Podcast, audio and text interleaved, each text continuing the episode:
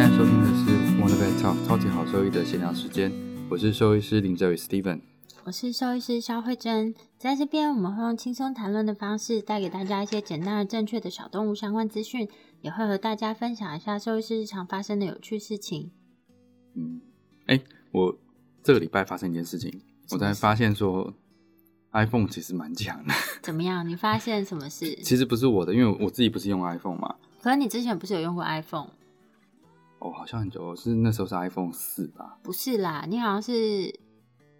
五吧，还是五 S？没有，我是四那我的我知道是嗯 iPhone 四、因为那个那个边边是边边是平的，好，然后就嘞，不是圆弧状的。我那时候用的是 iPhone 四，那我、嗯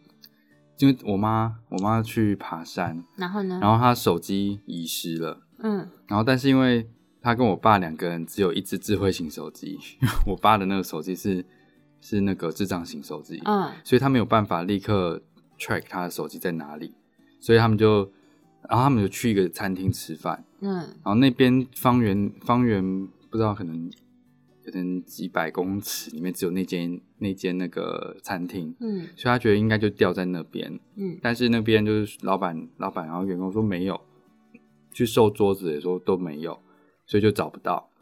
然后他们然就后是你是用 Find My iPhone 吗？对，我是用 Find My iPhone，然后就我妈就下下下去，就是下山，然后去报警，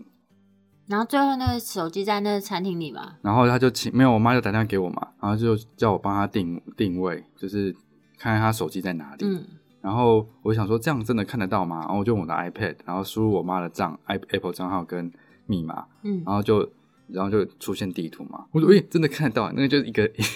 一一只手机在那里，然后说诶、我我看你的手机，然后在哪里？然后我就帮他看，然后那个就可以知道说那个 iPhone 定位的位置就在那间餐厅里面。所以是员工偷了。诶、不晓得，但是我就是看定位在那边嘛。嗯，然后他们后来又回到那间餐厅去找，去找，然后就找到。然后我就在他们回去之前，然后那个这个 Find My iPhone 还可以把那个手机锁起来，嗯就是你用遗失模式，它就锁起来了，所以它就变成黑屏，然后写已、呃已被定就是遗失了嘛。嗯然后你可以在那边输一个电话号码，就是例如说你就输我的电话号码，嗯，然后如果真的是好心人捡到没有问题的人捡到，他应该就可以看到这个电话号码，嗯然后用他的手机打给你这样子。嗯那但是我做了这件事情之后，那是没有没有人打电话来。嗯然后那个那个手机定位都还在那间餐厅里面，嗯欸那很强哎、就是那个餐厅是一个方就方形的嘛，嗯建筑物是方形的，没错。它就在它就在那个方形的某一边，就是比如说在这边你们看一下它的左边这样子。嗯然后然后他们到了现场之后啊，然后我妈就打电话给我说，哎、那个他是在这个餐厅的哪一个位置？对，，然后我就说他还在餐厅里面没有错，可是就在他打电话给我的时候，那个我那个小点点就移动、欸，就移动到右上角去了，就就跑到另外右上。嗯我说刚刚刚刚还在那个中间位，现在移到移到右上角去了。嗯然后他就说那就还是在餐厅里面、嗯没有错。我说就是定位在那边。嗯然后那个那个老板娘就就说就没有啊，找不到啊，嗯就是没有在这里啊。嗯对啊，然后警察呢因警察跟着去嘛，对不对？然后然后老板娘说没有啊，不然你们自己找。然后老板娘就离开，嗯他他就不在现场。嗯然后我妈就有点生气，就想说那个就是已经定位在这里了，嗯为什么为什么就说没有？那那个点点有跟老板娘一起离开吗？这我不知道，但是就是嗯 那个是在后，那个一看定位就是在后面的位置，哦就一定是在餐厅后侧啊。嗯，然后后来我妈他们就想说先出来一下，然后我想赶快知道结局，你结局又一直讲废话，没有，我要。讲整个过程，我妈就出来嘛，就然后嘞，就出来再看说，因为我刚刚说你面对餐厅，然后你就在右手边那个角落去看看，因为它就定位在角落那边啊。快点快点，你讲话好慢，没有好久。不是，嗯然后呢？然后原本里面有老板娘跟一个女员工，然后还有一个老阿伯，嗯然后那老阿伯就从里面出来，就说：“哦，这个哎，他在那个男厕所找到了啊，手机在这里，手机在这里，然后就还给我妈这样子。然后可你中妈哪有去男厕所？对啊，就没有啊，没有去男厕所啊。然后刚刚一直说没有，然后我爸在在去去找手机之前也有去厕所过啊，就是没看到啊。然后那个老板娘这要离开，就是他不是讲讲说哦没有找不到，帮你们自己找。他离开的时候，是我妈跟他讲说，哎、你我说他就问我说，那个是不是可以按那个就是发那声音。嗯就我除了锁机之外，我可以按它发声音。嗯，然后老板娘就可能他就听到了，就他说那他先他他有事，他先离开，所以是老板娘，不知道，因为就哦是没有没有看到。但是那个老先生把那个手机拿出来的时候，老那个手机是一直在响的，哦，所以那是有声音。只是说那那边那个餐厅空间很大，那真的要想，可能就是大家都要安静，都不讲话，可能才听得到那声音在哪。那在那什么餐厅？我 我想知道。在阳明山上，我忘记那叫什么什么，我我有点忘记了，叫什么关，关什么？反正就是在阳在那个阳明山上一个餐厅啦。哦，然后吃的是合菜这样子，嗯，很糟糕，我觉得非常糟糕。很糟糕啊！而且但是你讲了那么多废话，然后我一哪有废话。直有啊，你就那边讲一些细节，重点是手机找回来了，对，那你你担任一个很棒的，就是小 侦探的工作，做得很好，给你鼓鼓掌。对，哦没错，手机找回来了。嗯但是就是这个餐厅真的非常糟糕，因为不管怎么样，里面只有三个人，就是老板娘，然后一个女员工，然后跟一个阿。不管怎样，就是他们一定是他们三个拿的。哦，所以你这就是担任一个小柯南的工作，，对，那完成了拯救了你妈妈的手对，机就。拿回来，因为他就想说算了，就是手机手机这样就拿回来就算了。我跟你讲但是但是你就想说，这人一定是惯犯，就是他们一定是很常拿到客人东西之后就收着不给人家。我妈之前在公司啊，就是手机也是被偷走，然后哦她那、同事吗？对，重点是就是他们原本的妈有你妈有 OK 你讲这种事，嗯，没关系啊，讲这个吗？我还可以讲我妈其他的料，可是我觉得就是我们会损失一些粉 为什么？啊，哦没关系啊，I don't care，、嗯反正我的政治立场很明确的，哦，嗯，没差没差。反正就是我妈那个手机就不见啊，然嗯后就她就觉得怎么可能？因为在那个时间点，就是就像你讲的，那还有用 Find My iPhone 吗？没有那时候不是智慧型手机，哦，呃，那时候是就跨入智慧型手机的那个阶段啦。但那个时候是因为我妈是会比较常需要用到手机，所以其实她她一直用以来用的手机都比我的手机还要好。嗯我都是一直用智障型手机，直到我抽中手机之后，烂神送，不是我知道啊，你就对说对对对，然后那反正他那手机就不见，他就很生气啊，因为他觉得就是公司就那么几个人，怎么会不见？嗯然后一样呢，他就去调监视器，然后就找到那个人，然后就是跟那人讲说，而且发现那个人就是惯犯，他也是偷了其他人的东西。啊，所以我就说那个餐厅的人一定是惯犯啊。他们也不是惯犯吧，没他就是习惯收下别人东西，然后不承认啊。觉得那个那个老板娘态度真的超奇怪的，他就又一般如果那个有人来找东西，我说啊，我会帮你再看看，因为我们不确定到底有没有。那不然这样子，那个通常讲话越大声，他一定是知道什么。那那想知道预知这个餐厅名称，可以私讯林医师，可以私讯我们的粉砖，在阳明山上，在阳明山，不要去消费，不然你去消费就是要把东西看好，因为你有有可能不见的东西就在他们店里面。但是这样子很下流哎、对啊，蛮糟糕的，我觉得蛮贱的。哼，就是你明明就不管我是不是我妈掉在那里，就是她一她就是可能没有带走嘛，对啊她，一定是没有带走啊。那你真的捡到，你为什么要占为己有？超就是贪心嘛，贪心，对啊，就贪心。这样不可取。然后最后就是因为那个手机被锁，然后又一直在发声音，没办他法，吓到了。对，没办法，因为一开始跟他说锁机，然后那你是不是哎、那么你当时在家里面就是 就是按那个点的时候，你是不是觉得整个心情就是很又紧张又雀跃？因为你我只因为我只是看那个点有没有在跑啊，嗯，因为有时候那个定位会稍微跑掉一下，对，他但是但是那边那个定位很准哦，他就一直在那里，真的他没有动过。然后直到他们到那边了，然后再打来就问的时候，那个点就动了，而且还在那建筑。我觉得那很强的是，他居然可以在建筑物里面动，然后还在建筑物里面。哦，真的很细耶很细致哎，对啊，所以如果那时候我在现场的话，我就是追着他跑，真的 就追着他跑。真的，你这这个完成了一个大任务，好 所以说厉害，，所以说现在智慧性手机你很容易就被 track，真的啊，对啊。搞不好手机里面都被装了那个定位软，然后我就自己自己玩了一下 Android，也有这个也有这个软类似的软件，真的然后也可以做类似的功能。它那个你知道 iPhone 它除了有那个 Find My iPhone，它也有一个功能，就是说可以看一下你的朋友们在哪里，就是 Find Friends，就是你变态哦！不是你要互相有加的人才知道，哦哦它不是什么人都可以 都可以 find 好吧？比如说你有那个 Apple 的 ID，然后你们有互加，所以可以知道你男朋友在哪里。对，我知道。如果我们互加的哦，话，好，怎么办？这几万被他听到的话就不行了，他应该不会听了。立刻换成智障型手机，哈，干什么？我不知道哎、反正就是可以知道他现在在哪里。他他之前去爬山的时候，就是会会就是因为我就会说，因为我们没有买那个，我们没有 GPS 的那个手机啊，嗯，然后哦，就是手机有 GPS 功能，可是嗯。有些地方其实它那个定位并没有那么好，啊，嗯。有时候你就是需要卫星电话去，万一真的发生山难的话，哦，对，嗯，嗯，不过那个好像是说，如果你把你的 iPhone 关机，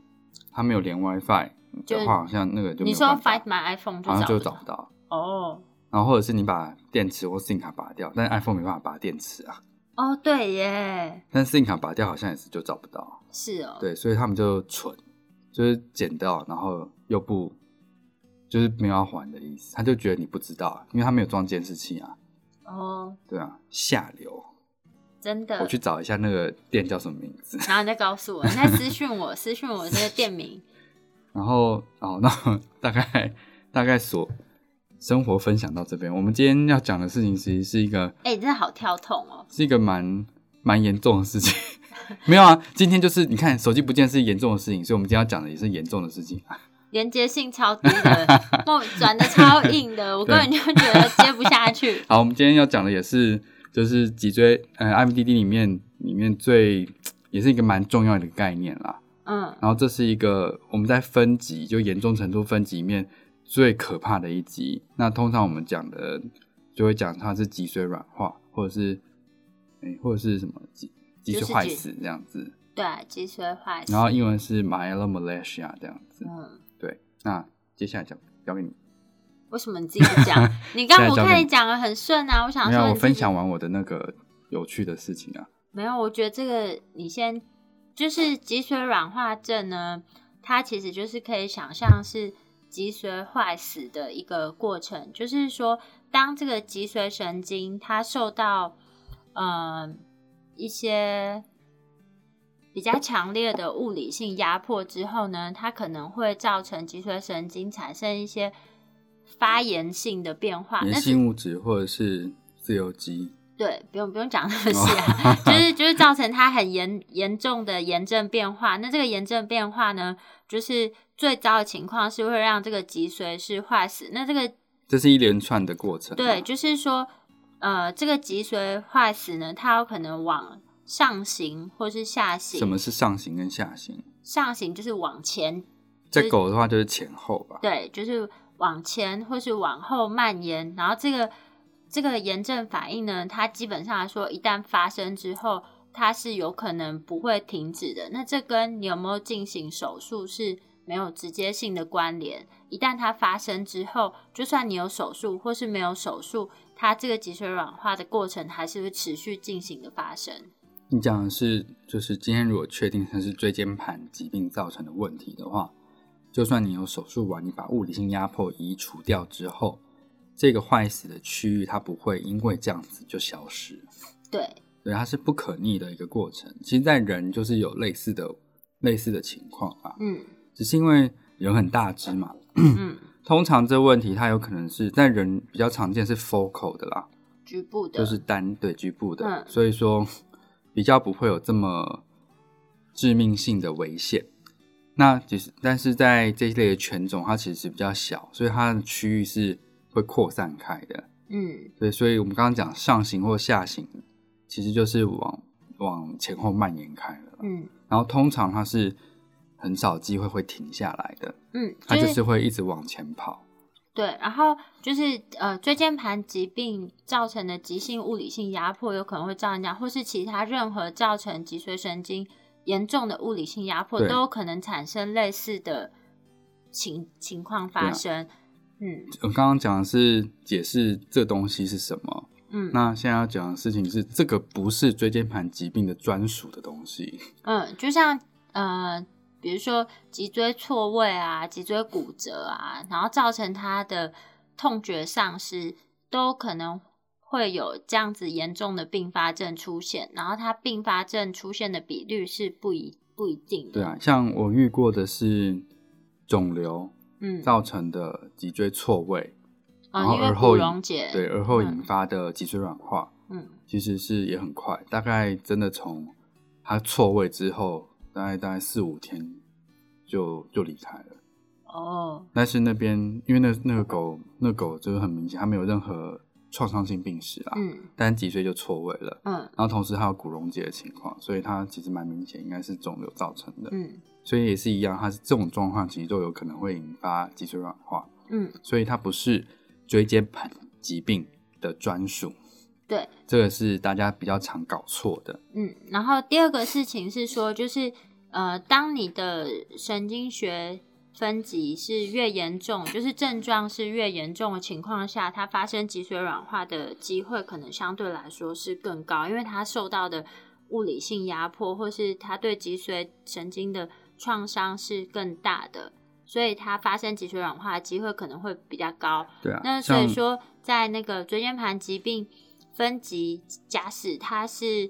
前面的，比如说一二三四级的话，它嗯发生脊髓软化的几率其实都非常低不。过不是零啦，嗯，对，不是零。一二级是零啊，呃，对了，但是三三级、四级的话，其实就不是零了。不是零。基本上，我觉得只要不是零的话，它它的发生几率对我们来说就是高了。对。就是高了。嗯，对然后尤其是可以看到，就是在五级啊，它发生几率其实就马上要升到可能是百分之十五左右，大概是其他等，就例如说第是前一级大概是五倍哦，差不多，差不多五倍。然嗯后，尤其是在那个呃，就是我之前读到的那个 paper，它是指说在法国斗牛犬，它假设是五级瘫痪又丧失深层痛觉的情况下呢，脊髓软化发生的机会是高达百分之三十三。嗯，哎，发现一个错字，哎，哎，不要 怎么好啰嗦，深层痛觉？那到时候再说啊。嗯，对，就是所以说在，在法国斗牛犬，假设它是五级神经学分级在五级，就是的情况下呢，它其实有三分之一的机会是有可能会有会死亡的，嗯会死亡的。嗯，所以说必须必须要了解到这个这的严重性啊。对啊，就是啊今天不管在进行什么样的手术啊，其实你要先了解说这个手术它的目的性，还有它之后可能会遇到什么样的情况，大家都要在充分的沟通了解之后再进行手术。我觉得这样就可以减少医疗纠纷的发生。对啊所以沟通是蛮嗯重要的。不过这这个其实因为目前我觉得大家这个疾病已经很了解了嘛？比较多啦，就是因为腊肠或者是发豆饲养的人数是多的，所以嗯在网络上的这一些资讯，大部分应该都大家都有一些涉猎，所以会有一些概念，会有一些概念，所以在在一般我们临床上在沟通的时候，有的时候会比较容易一点。嗯。像早期可能在零八年那时候就比较困难一些，零八年哦，对啊，哥的那个职业职业对年，，在零八年的嗯。时间，虽然就是我们讲讲解的比较完整，嗯可是因为那时候的对于这些疾病的概念还没有这么普及，所以即使我们把这些东西都讲过一次，但资讯量太大了，所以有时候他们一下会吸收不了，抓不到重一定。不行，嗯一定，因为你你变成说从结构结构开始讲，然后讲到疾病分型，讲到严重程度然，后在二十分钟内要教他会这个疾病，然后又要接受他狗狗发生这样发生了什么问问题，然后现在必须他做一个要开刀，决定，必须要开刀，然其实我觉得，不管是资讯的接收啊，或者说他当下下一个重大的决定，这个都会就是人的情绪和心情是很复杂的啦，没有没有办法那么理性的去看这个情况。这个 loading 量很大，嗯然后压力也他的压力也很大，对，没错，因为他他不知道他怎么做决定才是最好的，然后嗯这时候他大部分时间他只能相信医生。可是可以想象，你看法国斗牛犬，三只里面就会有一只，就是如果没有肾疼痛觉，三只里面就有一只可能发生脊髓软化的问题。嗯，像这个统计数字，你要让他在这么短时间内了解，他没有办法，他只知道你告诉他说，今天他必须要手术，然后手术成功的几率多少，嗯，然后这个发生的几率多少这样子对而已。那但是对于对于通常对于四主来说啦，只有一跟零而已，发生就是发生了，所以对我们来说也是啊，对也是啦，嗯。也是，但这就是就是统计数字对那时候的情况其实没有什么大，没有什么太大帮助、啊。嗯，对啊，他们就觉得说啊，为什么听起来几率没有很高，可是居然发生了这样子？对对，嗯，然后那大概先让大家知道一下脊髓软化它可能会有什么样的症状。嗯、这个其实，在我们手术之前就做，这其实就要看靠你的神经学检查了。然后嗯大部分的时，大部分的情况就是，呃，这个这个脊髓上发生之后，它最明显就是它不舒服，然后会明显的痛。就算在手术后，不管有没有手术，它的嗯疼痛感觉是没有减低，而且它是反而变得更严重，然后它的意识意识状态会变得，就是原本是一个很温顺的狗狗，它可能突然脾气会变得很暴躁、很凶，因为它非常的疼非常不舒服。对，是因为它非常的疼痛不舒服，然后会觉得它整个后躯是软趴趴的，没有力气。那个是在这个过程啦，大部分嗯脊髓软化的过程，在这个犬种一般是从四到七天左右，就是从嗯发生、发生瘫痪这件事之后的四到七天。我听过最久的，我看过最久的 paper 是说，有的是有到十四天，可是那个应该是犬种，比较少。对啊，犬种不同，犬种不同。嗯，然后就是通常十四天的病例真的也比较少见了。说比较大型一点，它可以走比较久一点，你就慢慢的、慢慢的坏对死，距离比较远一点，嗯距离比较远一点。然后或者是它一开始是没有啦比我胡说 嗯这也是我胡 这说这，我胡说的，嗯但是大概最久的可以到十四天啦。对，但一般我们比较常看到，大概就是发生症状之后的四到七天内，其实就可以明显知道说它是不是有可能这个并发症出现。其实一一般我们在做神经学检查的医生就会知道，其实我们不用这么久，只是说我们可能在四十八小时之后，就可能在七十四十八到七十二小时之后，就会可可以感觉出来到底就是不是感觉，就是从神经学检查就知道说他是不是已经发生这件事情了，嗯，然后它发生的比例多高了。对，那我曾经就是在七十二小时内已经确，就是已经，我觉得这个发生比例已经高达八成到九成了。就是你几乎确定它就已经对我，几乎确定它已经脊髓软化了，就是只差病理切片了，因为他的神经学检查就是很糟糕的。因为这个疾病它确诊百分之百确诊，它唯一途径就只有做死后做病理切片。对，但你不可能在他生着生呃活着的时候把它脊髓神经出来拿出来做切片啊，不可能，啊。那刚刚嗯讲说很不舒服嘛，所以再的话就是他的那个后脚的一些神经反射就会消失，例如说膝反射，啊或者是胫骨前反射、坐骨神经反射，这些反射有可能在后面的时间会消失。那另外的话就是肌肉张力会不见，那这个其实都是很糟糕的一些变化，或者是它的那个肛门周围的张力都会消失，甚至它的那个呃腹部的肌肉，或者是它的膀胱的膀胱的张力都会消失。然后或是它前肢然后之后慢慢的话就会再往前到前肢，例如说它影响的范围到的到它的那个三头肌位，它可能就撑不太起来，或者是他背部肌肉开始没办法用力，你就会发现说他在站的站姿的时候就会一直往后退，因为他的后躯没有什么感觉，或者是他后部后面背部肌肉没什么没有办法用力，嗯所以他即使是前肢还能支撑，他其实也没办法支撑很久，很多时间都是倒在那边的。嗯然后再的话就是通往到第三胸椎已已知，就超过第三胸椎之后啊，他其实就会开始出现那个，呼吸抑制的状况。然后再来就是他的第三眼睑有可能会脱垂，就是那个那个反射弧啊，嗯所以就是一些平滑肌啊什么的都已经没有办法维持正常张力了。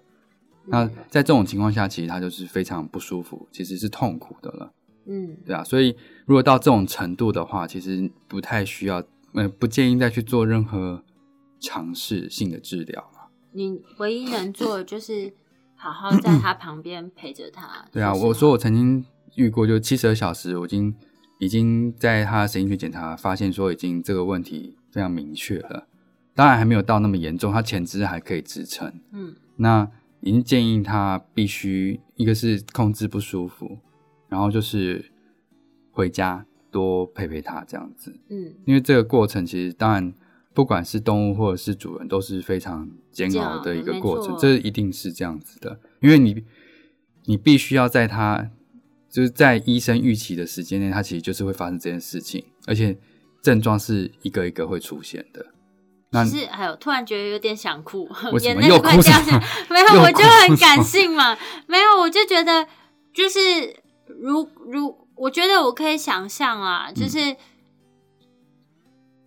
就是一连串的打击，就是狗狗它就突然你最近生活是很困难，是不是？你说就是情感很泛滥对啊，你？只是生活很困难，是不是？没有，我就觉得很难过啊，因为你看，就是在很短的时间内，你要先接受，哦他现七在天，瘫啊，痪了，然后接受瘫痪之后呢，你又要去承受说他到底在这个之后是不是有这样的症状出现，然后你束手无策，就是你只能看着他就是出现这些症状，然后可以想象，就是身为饲主，你在短时间内陪伴你这么久的一个动物，就是算是家人了嘛。嗯他短时间内你就要接受他，就要离开你这个事实，其实非常非常的难。对啊，所以我才说，因为这个症状就跟手机不见一样，都是很严重的事情啊。这真是超扯的！你突然就把这个话题讲的有点夸张。但我意思是说，就是，嗯、就是所以有些情况呢，就是因为在短时间内你要接受他面临到他就有可能必须，他就有可能会离开你这个现实的时候，这个事实你你就会想说，我是不是还有什么可以去做的？我就是再多的钱我都愿意花。但其实你要知道，这东西它一旦发生，基本上来说，因为嗯狗狗、狗狗其实也有局部的啦，但是非常比较相对来讲比较少。很少，对很少，。只要它的神经症状是持续在恶化的话，你就要有个认知说，基本上它是没有什么偏方可以救它的。对，然后其呃实这时候你要勇敢的帮他下一些决定，不管是在他身边陪着他，或是在他在最痛苦之前，可能就是舒服的让他离开了。对，就是在通常我我做这个建议的话，就是希望在后面的时间，在他还可以舒还算舒服的时候，能够回家，然后有时间陪伴，因为你可能剩的时间真的只剩下就是以72每小时在计算，只剩下七十，就是倒数在你一小时在倒数了。那所以真的很难过啊！我的眼泪都快掉下来你在。你在呃尝试任何治疗，其实是在消耗这些时间，因为而且是一些无效的治疗啦。我想要分享的是一个比较呃，觉得蛮蛮遗憾的一个案例，就是了，嗯，我觉得就讲重点就好了，就是就是我知道，就是他你已经确诊他其我已经在三天内就确诊，确诊他是这样的症然后，但是我预期他是在在三到四天就会离开了，所以总共他剩下能够陪伴他的时间只剩七十二小时只。剩下七十二小时，但是就是主人他有很大部分他是没有办法接受这件事情，于是他就是尝试，就是甚至借钱啊去做了很昂贵的一些治疗。对，那这个其实我已经在沟通上，我已经非常非常尽力在说服他不要做这些事情了。我不是，就是这个这在其实不算是放弃他，因为我已经预期到他就是会这样。其实就是他这个，这个不是说这个不是我放弃做任何事情，而是我已经掌握掌握了所有的资资讯资讯了。嗯他几乎百分之百就是会往这个地方这个方向走，几乎百分之百，就是我是这么确定的，所以我对他我是花了非常多时间在说服呃在做做这这类的建议，跟说服他多花一些时间在一起，陪他，然后但是对啊，有时候你就是有时候接受这个疾病已经在发生的这件事情，然后嗯、呃就是用药物的方式舒服让他离开，这个不是放弃，其实这也是治疗的一种手段，因为你可以有选择，你选择在他不是最痛苦的时候，嗯，挣扎而离开，而是你就是让他减少他不舒服的时间。嗯我觉得这个是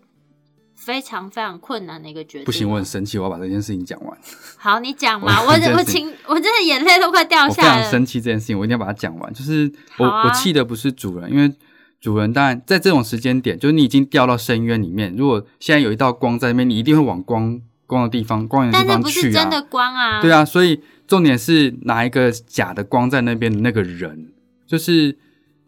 一一般医生都是，当然我们是相信科学的，所以今天我们做出这样子的建议的话，大概我们的把握度是比较，所以我我因为你当你要宣判一个动物动物会死其实这对我们来讲是对我通很常困难的一件事情。我通常哎很少很少会这么笃定的跟一个主人讲这种话，我非常少，都是我几乎跟他讲，他就是一定会离开，就是我几乎快要脱手脱口而出了，但是就是你不可能让他一点希，我我那时候还是有点心软，没有让就是没有讲到这么死，所以他就觉得还抱有一丝希望，只要有人给他任何建议，我觉得他就是就是有可能会去做。他那时候不是还借钱去做这件事所以就？做了这件事情。他做了什么呢？他做了，他就做了干细胞的治疗。但是这干细胞的治疗，其实我们在我们医院之前就已经有做过类似的合作合作的研究案例，根本就没有用，没有用。而且他去的那个那个地方做的干细胞治疗，根本就是个笑话，就是没有人是这样子做干细胞治疗的。然后最后那个动物是休克，休克，然后用干细胞用干细胞把它安乐死哦，打干细胞然后休克死亡的，几乎是这样子离开的。所以这过程其实是我觉得是非常 更不舒服的，不管是对不管是对主人来说啊，主人可能接受了那个医生的安安抚啊，就想说啊，他哦他他就是呃很勇敢啊，他就是接受了这一切，所以就是离开了这样子。嗯就讲一些我听起来就屁话啊，嗯，对啊，真的是还是开一个节新节目，什么？就我真的真的非常生气啊！因为老实说主，主人不了解，所以你主人不了解的情况下，你要让他了解，那让他做的是希望能够引导他做的是正确的决决定，而不是给他一个假希望，然后赚他一大笔钱。对啊，赚他一笔钱下其实。其实我觉得干细胞是一个好的治疗方式，但他用对地方了，对啊，用对地方，用对方式，就是你不是不是什么东西冠上这个名字，它都是有效有用的治疗。而且这个病人在那打下打干细胞的时候，前脚都已经他都已经快要呼吸抑制，对，已经快要呼吸抑制了。然后他期望打完这干细胞，就是一直一直最喜欢讲奇迹啊奇迹的医生。其实我觉得，如果你掌握的越多，你就不会一直讲奇迹这件事情。听起来就啊，他搞不好其实想赚钱、啊。奇迹医生嘛，对不对 奇对？迹医生，对啊，真的是蛮神奇的。嗯，对，因为他本来是可以在家好好度过这些时间，不用不用一直跑医院。他甚至当时还建议他留院观察七十二小时。然后我是跟主人说，他没有七十二小时可以观察。对啊，你会讲到这么笃定的话，对，很少的。对，因为我就很确定，他就是已经发生了，他没有七十二小时可以观察。我这个 ending 很愤怒哎，因为我觉得太可恶了。对啊，那呃又绕回来，就是脊髓软化这件事情，其实是其实就是它算它算是一个很严最严重、最严重的并发症，并发症。然那后但是，一旦发生了，我觉得大家要勇敢去面对它啦。因为我们能够做的事情是尽量舒缓它，有点像一个非常急性的癌症一样。你今天不可能治愈癌症嘛，但是你必须要接受它，让他在呃前在让它在呃前期的时间可以比较舒服。那在必须要让他离开的时候，就勇敢放手让他离开，才是一个比较正确的医疗决定。而不是放在，而不是说啊，我我我今天我今天就是我今天就是不想下这手啊，他就是不能不能呃不不要安乐死，他不要他不要安乐死啊，嗯就说那个他不要安乐死，嗯，然后让他放在那边很痛苦很痛苦，最后呼吸一直离离开。嗯其实这个相对来说是非常非常残忍的事情，真的很残忍，因为这个过程其实非常非常痛苦、啊。我我其实没有办法想象，就是有时候我自己跟事主讲话讲讲，我都会觉得很想哭。嗯，为什么？没有啊，就是就是活很困苦。不是啊，就是你换做假设你今天是事主的角度，你去接受这些事情，所以我其实很困难。所以我其实是一直用，我觉得是我是一直用陪伴的方式在旁边，就是跟他讲这个事情引，导他，引导他，希望他能够做一个比较正确的决定。因为因为以你的立场，你不可能帮他做决定啊。对，我不可能帮他做决定。嗯然后，啊所以我觉得我已经给了最适当的建议，但是他最后做的决定让我觉得非常愤怒，不是主人，而是而是给他假希望的人，嗯，让你觉得非常愤怒，因为那是一个很无知的建议。哎、这样大家听我们节目会不会觉得很有压力？就是要、不会啊，有什么压力？就会觉得我们好像一天到晚都会很生气。没有啊，就是这这这些事情就是一直在发生啊。所以，所以大大家在面对这个疾病的时候，其实要勇敢啦。然后，该放手的时候就应该要放手。我还是有遇过，就是很勇敢的主人，他却他知道他状况是这样子，他不舒服了，就是在陪伴完之后，就是来到医院，或者是我们去家里，然后送他离开、这样子。因为这过程明明这过程就是很煎熬的啊、一定会。真的啊，对啊一定很煎熬我可以想象，我觉得像我们就没有一直把这些东西做成影片放在网络上播啊，因为就是我我觉得我我我没有办法，我没有办法把这个东西，我觉得有时候甚至把这个故事写出来啊，啊我都觉得心理压力蛮大的，因为我不晓得，当然我是觉得这件事情对我来讲会是很生气的感觉，但嗯我不知道当我写出来，就是事主他在看到这个故事的时候，他会不会让他想起这些很难过的事情？对啊所以我们大部分在网络上放的，我们会尽量放一些嗯比较成功，或者是是一个 happy ending 的的故事，像这种的，我们就会希望就这样子，然后就是不会很希望就是大家会看到这个啊，所以这其实就是另外一面了，对啊，就是有点哀伤。没有啦。我没觉得好多情绪哦，都是你啦情绪。。就我们今天要讲的就是脊髓软化这件事情，所以再的确重新这是一个重新做个结 做一个结尾，重点整理一下。好，第一个是脊髓软化这件事情，不是不是椎间盘疾病特有的，只要是造成严重的脊髓损伤的任何问题，都有可能引发脊髓软化嗯这个这个并发症。然后脊髓软化一般在小动物来说，它是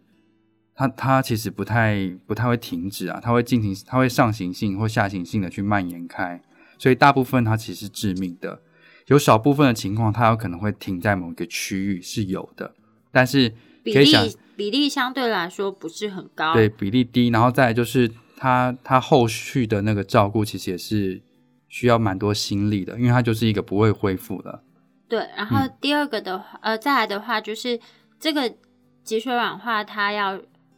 知道怎么发生，呃，应该是说我们要怎么知道发生脊髓软化这件事情，就是我们必须是反复的去做神经学检查，确认它神经反应是不是有在变得更差。但是在它生就是狗狗还活着的时候呢，其实它是没有办法百是百分之百确诊的。对，嗯，然后这个疾病呢，它是致命的，因为它就是会在很短的时间内造成，就是它是四肢没有活动力，然后最后它是呼吸抑制，然后离开，所以整个到最后的过程是非常痛苦的。痛苦，而且时间是非常短暂的。所以在这个很短暂的时间呢，其实身为事主的你要很勇敢接受这件事情，要坚强了，真的要坚强。对然后就是其实医师也要坚强啊，就是要好好告诉他们，医师医师尽力了，一是尽力了，反正就是。就是要好好接受这件事情啦。然后在你还可以选择让他舒服的离开的时候，其实要勇敢下这个选择，因为你最后看他那样离开，我觉得最后不管是你的心理或是狗狗，它都不会是好受的。对，其实最后这样离开很不人道，就是了。蛮很不人道啊！怎么看得下去？我都光想的我都觉得好难过。对，尤其是在休克离开。对啊，嗯 OK，好，那就是今天我们大家就在分享一下关于脊髓软化症这个问题。那如果说对于我们讲解的内容呢有什么疑问的话，都可以在留言给我们。然后或者说关于这个疾病你还不是那么清楚的话，其实在我们的网站上都有详细的文章介绍，那上面都有做比较清楚的重点整理。那我们的网址是 triple w 的 wondervet.com 的 t w，或是 Google 搜寻 Wondervet 小动物外科，或是 FB 搜寻 Wondervet 超级好兽医，都可以找到我们的内容哦。然后，如果喜欢我们的节目，请记得分享、订阅给你的朋友们一起收听。那我们今天的节目就到这边喽。好，好，愤怒的林医师跟大家说个拜拜吧。再见。